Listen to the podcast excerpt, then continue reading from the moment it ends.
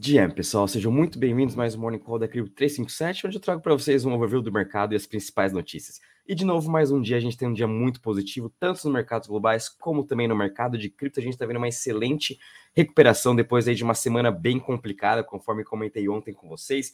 Hoje vamos ter grandes resoluções do caso da Ripple contra a SEC, vamos ter também novidades vindo do caso da SEC contra a Binance. Para o lado global, a gente vai ter finalmente os dados da inflação nos Estados Unidos e até mesmo dados de inflação na Europa, e todos os investidores aí estão na expectativa de que realmente a inflação continue desacelerando ao longo aí desses próximos meses. Com isso, a gente está vendo todos os mercados globais em alta. Obviamente, amanhã vamos ter também é, o Fed, né, o resultado da taxa de juros dos Estados Unidos. A expectativa é que agora eles mantenham, é, eles não façam nenhum aumento, né, fiquem aí na região dos 5%. Porém, em julho, a expectativa sim ainda é de 71% de que o Fed irá subir mais uma vez essa taxa de juros. Então, vou estar comentando com vocês grandes novidades vindo do mercado de cripto, principalmente da China. Antes de começar, gostaria de deixar um disclaimer do que nada vou estar falando aqui é uma recomendação de investimento, sempre reitero para você fazer sua análise e tomar suas próprias decisões. Bom, pessoal, começando aqui com vocês já com os mercados globais, deixa eu mudar aqui de tela.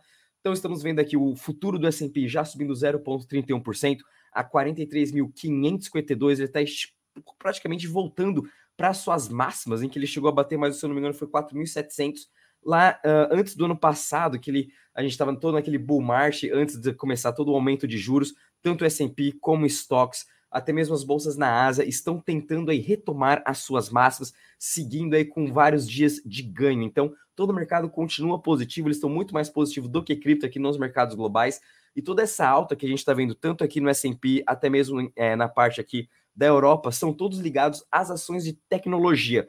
São eles que estão fazendo com que aí toda a bolsa da, no mundo todo continue acelerando muito, porque também a gente está vendo grandes novidades na parte de tecnologia, como Nvidia, Apple, Microsoft, AI, né, que está sendo uma grande narrativa nos mercados tradicionais agora, conforme a gente viu em cripto no começo do ano. Então é por isso que a gente está vendo aqui essa excelente alta. Vindo até mesmo com vocês aqui um pouco para cripto, né? A gente viu, a ah, cripto não, perdão, vindo para a Ásia, a gente então viu a, a Japão fechando em alta de 1,80%, até mesmo Xangai e Hang Seng com altas de 0,15, 0,62%. Muito dessa alta também que a gente está vendo na Ásia e até mesmo veio aí para os mercados aqui da Europa e uh, mercados americanos, é porque a China decidiu baixar a sua taxa de juros de curto prazo uh, depois de 10 meses em que eles mantiveram uh, ela alta, muito por conta aí também da inflação. Então a China a gente já começou a ver uma, uma flexibilidade maior né, nessa questão monetária e também da taxa de juros, o que isso é muito positivo, que incentiva mais toda a economia. Então, isso está sendo bem interessante vindo da China, conforme até mesmo já comentei com vocês, a China vai sim começar esses novos estímulos. Quem sabe agora também Estados Unidos ou até mesmo Europa, eventualmente eles vão também iniciar essa questão de estímulos. É, essa pausa de juros já até indica que realmente chegamos, quem sabe, nesse, nesse pico de juros, tanto aí dos Estados Unidos, Europa já está um pouquinho diferente, vamos acompanhar com um, pouco mais de calma, porque a inflação na Europa continua muito mais persistente do que nos Estados Unidos. Na China já resolveram começar a cortar um pouco de juros no curto prazo. Vindo um pouquinho com vocês com o dólar index, que ele continua perdendo força a 103,31 e o Treasury de 10 anos a 3,72%. Então vamos aguardar até amanhã, porque sim, a gente vai ver bastante volatilidade nesses dois ativos e isso com certeza vai impactar todos os mercados, né? não importa se é cripto ou mercado aqui tradicional. Vindo agora com vocês aqui para cripto, obviamente, depois de toda aquela queda que a gente viu uh, na semana passada, mais 20, 30, 50%, e obviamente as altcoins foram as que mais foram penalizadas, as que mais caíram, e a gente está vendo uma boa recuperação agora delas, como o MakerDAO subindo 4,4%, até a própria Sui, né, que é uma nova Layer 1 que foi lançada recentemente, é, subindo agora 14%, Phantom também 6%, Uniswap 5%. Então, é muito bom ver aí essa pequena recuperação que a gente está vendo. Obviamente, o mercado ainda, ele provavelmente vai continuar um pouco mais lateralizado agora nessa região de preços, até que realmente a gente tenha uma clareza maior vindo da Coinbase contra a SEC, SEC, Binance, SEC e Ripple. Toda essa questão de regulamentação em que a gente está vivendo agora e que está atrapalhando um pouco essa performance. Por isso que a gente teve esse deslocamento, é, esse deslocamento, tanto que agora as ações globais né, estão nessa alta e cripto vindo para baixo. Então é muito por conta dessa parte regulatória Obviamente, agora não vamos ter nenhuma clareza como o mercado espera, mas é bom que a gente já tenha muitos desses assuntos e que, quem sabe, ano que vem ou daqui dois anos,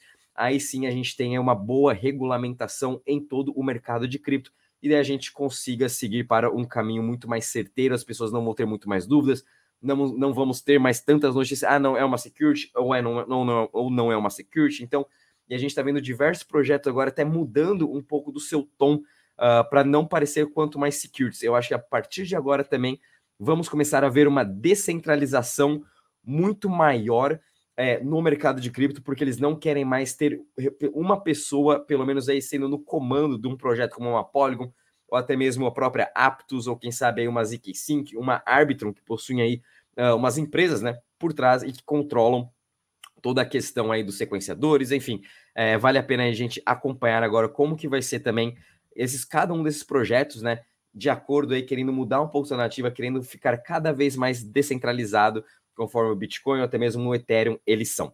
É, até só para a gente vir aqui um pouquinho nos preços, né? Então, Bitcoin parar nos 26.140 e Ethereum também nos 1.752. É, Bitcoin e Ethereum, como foram as criptos que menos caíram nessa última semana, obviamente a performance deles ainda está um pouquinho mais baixa em comparação aqui com as outras altcoins.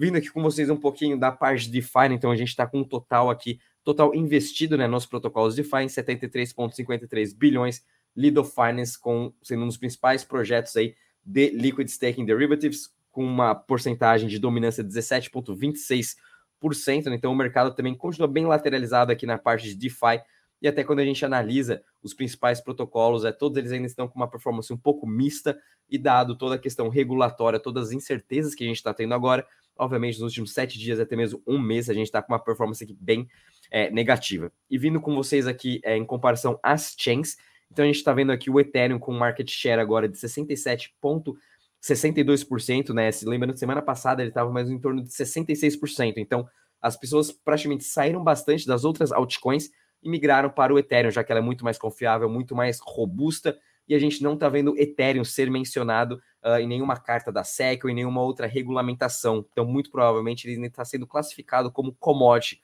o que traz uma maior segurança para os investidores. Então, eles não têm mais que se preocupar se é security ou não. Tudo indica que Ethereum também vai ser uma commodity, né? classificado como commodity. E quando a gente analisa uh, a porcentagem de um dia, a gente está vendo uma boa recuperação. Arbítrio também continua aqui com uma quarta, né, com uma alta de 1%, mas no geral, é, analisando aqui as top 20 chains, é interessante também acompanhar Cardano com uma alta de 3,36%, é, até o próprio Bitcoin aqui, juntamente com o Lightning Network, toda a sua narrativa de DeFi e Layer 2, também com uma pequena alta de 0,70% e na semana 1,01%, mas de novo, conforme vocês viram é, que todos os protocolos também estão em queda, obviamente as chains também estão sofrendo um pouco com essas performances aqui negativas da última semana. E gostaria de também trazer uma atenção especial para vocês, que a gente está tendo muitas complicações com as corretoras centralizadas, o Coinbase, uh, Binance, Cri.com também sendo dos Estados Unidos, a gente tem corretoras ainda na, na, na Ásia mesmo, que ainda estão decidindo se vão fechar, ainda tem, estamos vendo ainda demissões também em algumas outras corretoras menores, né? A gente ainda está num, num, bear market, vamos dizer assim. É, a gente ainda está com dinheiro muito difícil, muito, muito difícil ser acessível, né? Uh, então, muito disso, as, as, corretoras ainda estão um pouco se reestruturando. E com isso, a gente está vendo uma explosão de volumes nas DEX, né? naquelas corretoras descentralizadas. Então, nessa última semana, como a gente pode ver, por exemplo, Uniswap fazendo um volume de 22%, Curve Finance, um dos principais protocolos para negociação de stablecoins, uma alta de 80%, Dodo também 45%, Trader Joe 35%, Level Finance, né, as DEX de perpétuos aí uma alta de 50%. Enfim, interessante ver essa alta de volumes nas corretoras descentralizadas, sempre quando acontece algum problema nas corretoras centralizadas. Então, a gente sabe que eventualmente as pessoas vão começar cada vez mais a migrar para as DEX à medida que é, a UX, UI, toda a interface, toda é, até mesmo as pessoas aprenderem a utilizar aí uma MetaMask, né? A gente aí é, tirar um pouco dessa barreira vamos ver uma boa alta aqui de volume. Então, a expectativa ainda é que para esse ano a gente tenha grandes destaques vindo para as DEX e sempre cada vez mais um aumento maior de volumes à medida que cada vez mais pessoas vão saindo das corretoras centralizadas e indo para as descentralizadas, e à medida também que essas corretoras descentralizadas aumentam e melhorem cada vez mais a sua interface, ah, até mesmo toda a sua infraestrutura para trazer cada vez maior confiança e uma experiência muito similar ao usuário, como se ele estivesse numa corretora centralizada. Se você ainda não experimentou, sugiro você sim utilizar uma Uniswap, até mesmo uma GMX, uma GameStrade, que elas possuem uma interface muito parecida, são muito fáceis de ser usadas. Né? Então, é sim interessante a gente experimentar um pouco ao utilizar uma DEX. Acredito que se você começar a experimentar, é, você não vai mais querer utilizar uma corretora centralizada, você sempre vai estar mais utilizando aí uma DEX, né? É o que eu venho fazendo sempre aí há mais de dois anos, somente utilizando DEX. E agora, vindo com vocês rapidamente aqui pelas notícias, então, é, a gente teve aqui, está tendo diversas complicações né, com a Binance US, a Binance que fica nos Estados Unidos, e obviamente com todas essas ordens, tanto da SEC até mesmo do DOJ, que eles estão investigando a Binance por lavagem de dinheiro, até mesmo uh, operações aí de clientes em que foram misturados fundos, é muito provável agora que realmente a Binance US vá sair dos Estados Unidos, né? Muitas, muitas pessoas já estão especulando isso, até a própria empresa já vem meio que falando um pouco disso. O volume de negociações da Binance US vem caindo muito forte, até mesmo o book, né? O quanto que tem uh, de negociações de market makers que provém liquidez para a Binance US estão cada vez menores. Então, isso dificulta muito é, a, a empresa a operar nos Estados Unidos. Então, é, não duvido nada que nas próximas semanas a gente veja, veja um anúncio da Binance ou até mesmo do CZ de que eles estão fechando as portas nos Estados Unidos. Por outro lado, a gente está vendo aqui Hong Kong convidando a Coinbase em sair dos Estados Unidos e ir para a Ásia, né? Juntamente com todas as outras corretoras que estão é, abrindo sua, sua agora sua empresa em Hong Kong, estão pegando suas licenças lá em Hong Kong. Então, Coinbase também muito provável vai estar fazendo isso. Lembrando que ela já foi para a Inglaterra, já conversou com o primeiro-ministro, foi também para Abu Dhabi conversar com os pessoal lá e agora, quem sabe, em Hong Kong. Então, Coinbase e Binance estão aí mais ou menos um pouco no mesmo barco, né? A Binance um pouco pior, a Coinbase ela quer ficar mais nos Estados Unidos, mas ela sabe que ela tem que expandir se ela quer continuar prestando todo esse serviço de qualidade que eles possuem. Então vai ser interessante ver agora essa guerra entre países de regulamentação e, obviamente, um país convidando o outro, é, oferecendo aí uh, vários recompensas, vários benefícios, né, para você estar abrindo agora a sua, a sua empresa em Hong Kong ou até mesmo em Abu Dhabi ou lá nos Emirados Árabes. Então vai ser interessante acompanhar o que também a Coinbase vai estar fazendo é, nessas próximas semanas aí juntamente com a SEC e obviamente vamos estar acompanhando aí toda a, o julgamento né, entre SEC e Coinbase uh, agora que provavelmente vamos ter já esta semana uma resposta da SEC sobre a Coinbase. Vindo agora um pouquinho aqui com vocês sobre a Polygon. Ontem tivemos um excelente anúncio em que eles lançaram a sua versão 2.0. É mais ou menos aí uma nova visão da Polygon, em que eles querem ser a internet do valor, onde tudo acontece na rede da Polygon, né? Então vamos ver como que vai ser também agora essa briga é, da Polygon contra as Layer 2, contra também as outras Alt Layer 1s, né? Então a Polygon 2.0, ao longo das próximas semanas, eles, eles vão estar lançando um novo white paper atualizado sobre Polygon Proof of Stake, sobre Polygon ZKEVM e até mesmo sobre seu novo token, sobre governança, sobre descentralização. Polygon é um dos primeiros aí projetos em que eu acho que eles vão querer é, mais se descentralizar agora nesses próximos meses, já como eles foram classificados como security, né, como valor mobiliário. Então, vamos ver como vai ser agora esse novo Polygon 2.0, em que eles vão estar lançando seu white paper nas próximas semanas. Vamos também estar aí trazendo todas essas atualizações e relatórios para que vocês fiquem a par de toda essa novidade e toda essa revolução que a Polygon está fazendo. Uh, vindo também uma notícia muito positiva agora sobre é, real world assets, né? Então a gente viu ontem o Bank of China uh, tokenizando uma parte dos seus securities dentro da rede da Polygon e fazendo negociações juntamente aí uh, em Hong Kong.